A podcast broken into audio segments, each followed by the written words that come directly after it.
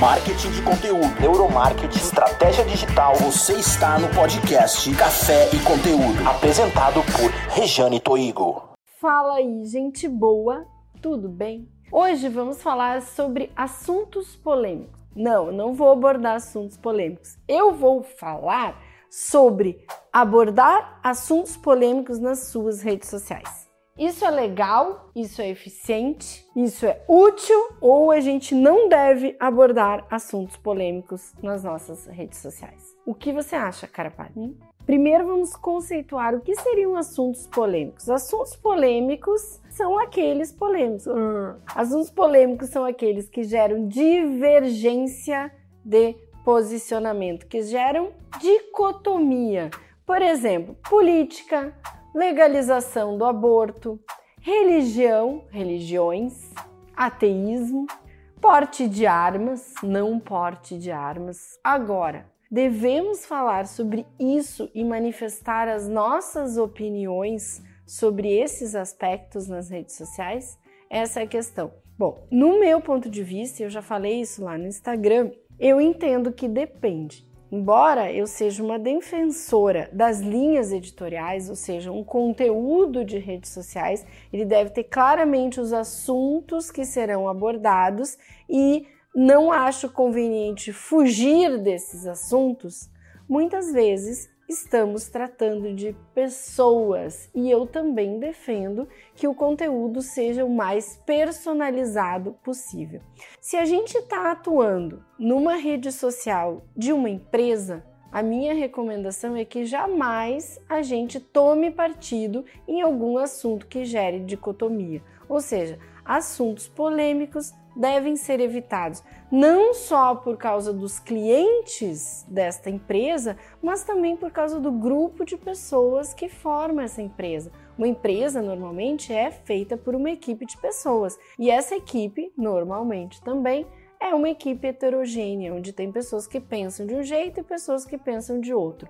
Então, em respeito à heterogeneia que forma um grupo, que é uma empresa, e um grupo de clientes, acho que é mais conveniente para a empresa que ela não se manifeste nesse sentido. Entretanto, pessoas, pessoas devem falar a sua opinião política, as, o que elas pensam sobre a religião evangélica, o que elas pensam sobre o Islã, o que elas pensam sobre aborto é crime, aborto é legal, deve legalizar, deve legalizar as drogas. Uma pessoa deve fazer isso se é um profissional liberal, por exemplo, se é alguém que trabalha com marketing digital. A minha resposta é depende.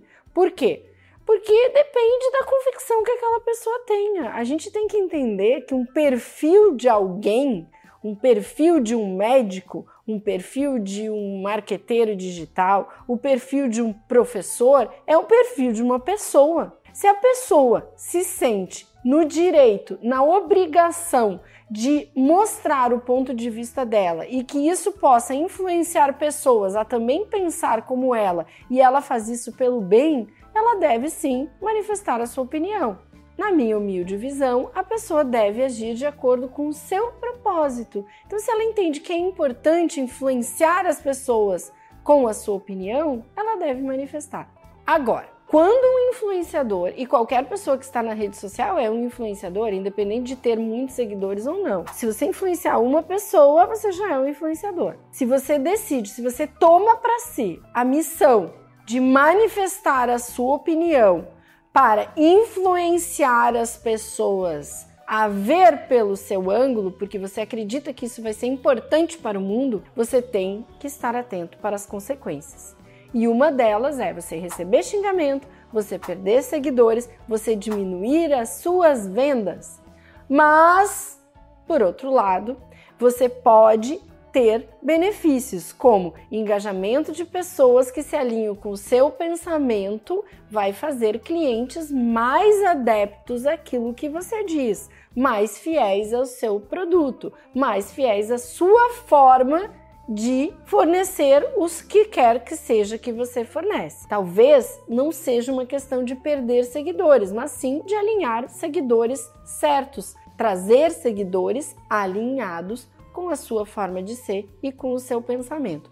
O que deve ser analisado nessa questão é: isso é importante para mim? O quanto eu me sinto na obrigação de manifestar a minha opinião? Se manifestar a sua opinião é uma coisa mais importante do que os seguidores que você vai perder, prossiga, porque você também vai ganhar.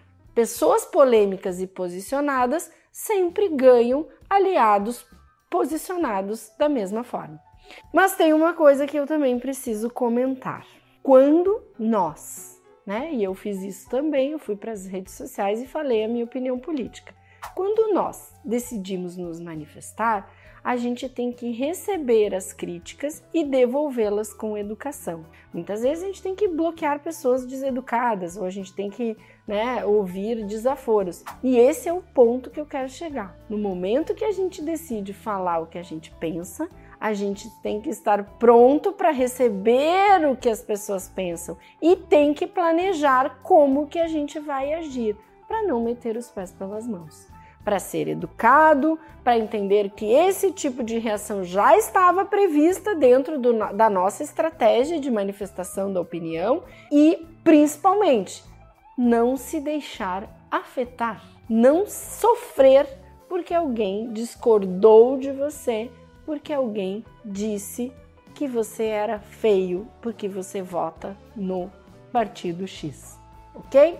Então, essa é a minha mensagem.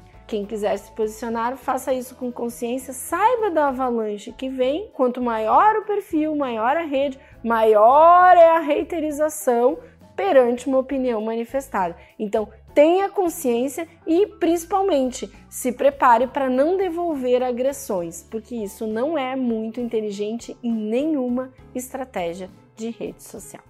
Valeu? Espero que tenha sido útil essa explanação sobre assuntos polêmicos e espero que tenha ajudado quem está entalado, não sabe se fala, se não fala, se conta, se desentala ou se cala meça os benefícios e principalmente olhe para si e diagnostique na sua personalidade se isso é realmente necessário, se você vai se sentir melhor falando ou calando.